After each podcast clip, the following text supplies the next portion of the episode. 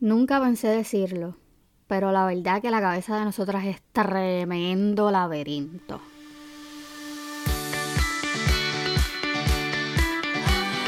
Bienvenida a un nuevo episodio de Mamá hace de todo el podcast. Wilane es quien te habla lista para una nueva aventura de una mamá emprendedora.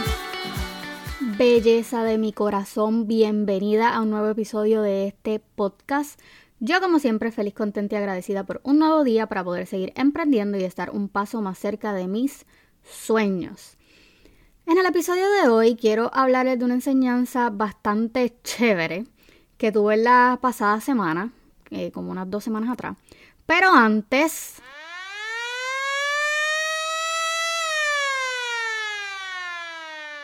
Disclaimer alert. Las expresiones vertidas en este podcast son enteramente las vivencias, opiniones y expresiones de esta servidora y no me hago responsable de las changuitas. Dicho esto, continuemos. Hace una semana vi una serie que me dejó impastada. Literal fue la manera perfecta de explicar lo que es el burnout de mamá, que tanto les he mencionado. Esta serie la vi con mi esposo y tuve que explicarle cada movimiento que la protagonista hacía, porque de verdad que está medio complicado, ¿verdad? Para un hombre poder entender de principio a fin qué era lo que estaba pasando en la serie. Desde el episodio 1 me vi en ella, aunque la protagonista y yo somos totalmente diferentes en unas partes, en bastantes partes. Pero en cuanto al mensaje, al trasfondo de, la serie como tal, somos bien parecidas. Y hay una cosa que creo que la protagonista tiene en común conmigo, y estoy 100% segura que contigo también. La serie es bien loca, pero no está nada lejos de la realidad.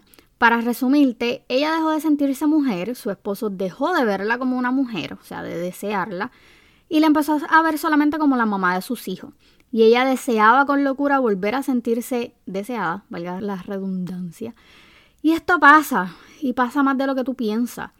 Hay muchos puntos para tocar aquí, pero el que me interesa es el mensaje que nos lleva a nosotras las mamás. O sea, el mensaje que la serie tiene para llevarnos a nosotras. Como sabes, tengo cuatro niños y aunque lucho a diario para que mi matrimonio, wow,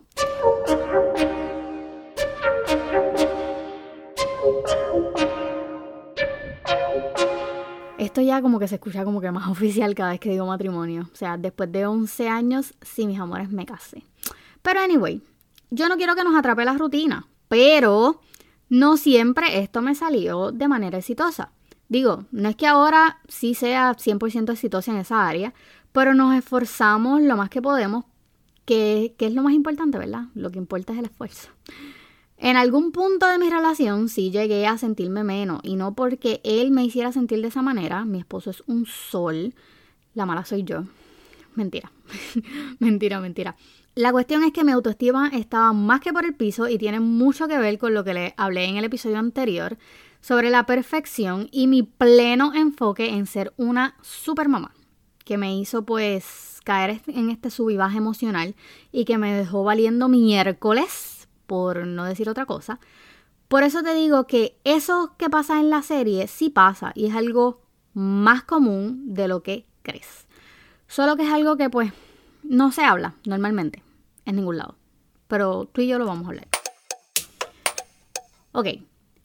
Dime que en algún punto no te has sentido así. Y no necesariamente porque has trabajado en, en sentirte de esa manera, sino porque a veces nos enfocamos más de lo debido en nuestros hijos y esto nos agota, nos consume mental, física y emocionalmente. Pero ahora, contéstate esto a misma, o sea, a ti misma. ¿Cuántas veces te has sentido de esa manera? Con la autoestima por el piso, que necesitas como un respiro. ¿Cuántas veces has extrañado lo que eras antes de ser mamá? Te sientes sexy, deseada, plena porque hablemos claro, esto también es una necesidad que tenemos. Y no estoy hablando de que los demás nos vean así, sino de que nuestra pareja nos vea así. Pero como andamos perdidas en la maternidad, casi siempre nos dejamos caer en la rutina. Y pues esto es lo que pasa. Pero de esta serie aprendí varias cosas que quiero compartirte. Número uno, mamá no es tu primer nombre, aunque lo parezca a veces. Por lo tanto, si sientes que ya estás fantaseando con tu ex, o sea, si necesitas sentirte, ¿cómo es que dice? Rica, sabrosa, deliciosa, si te sientes así, mi corazón, dirígete a mi DM en Instagram porque el próximo paso es salir corriendo desnuda de tu casa por el estrés, si no recibes ayuda. Nada, chiste.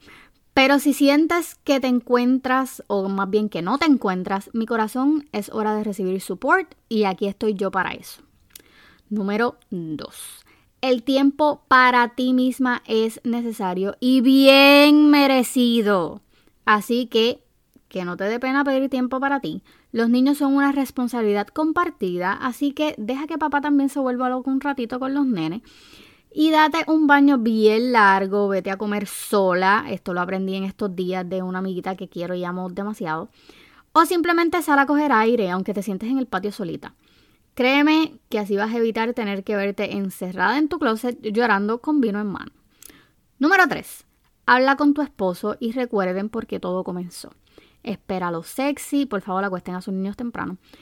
Salgan un date y si no pueden, volví te repito, acuesta a los nenes temprano. La idea es que la rutina no sea parte de ustedes. Número 4. Y último, pero no menos importante, ser mamá es bello, pero no permitas que eso sea todo en tu vida. Trabaja en ti, en tus sueños, en eso que pusiste en stop, sácalo de la gaveta, quítale el polvo y dale con todo, porque al final agradecerás no haber sido solo madre. Hasta aquí este episodio, compártelo en tus historias y no olvides etiquetarme para así poder llegar a esas mamás que necesitan saber que no están solas. Y recuerda, como siempre te digo, no olvides brindarle una sonrisa a todo aquel que te pase por el lado amargado porque tú tienes el poder de cambiar para positivo el día de alguien.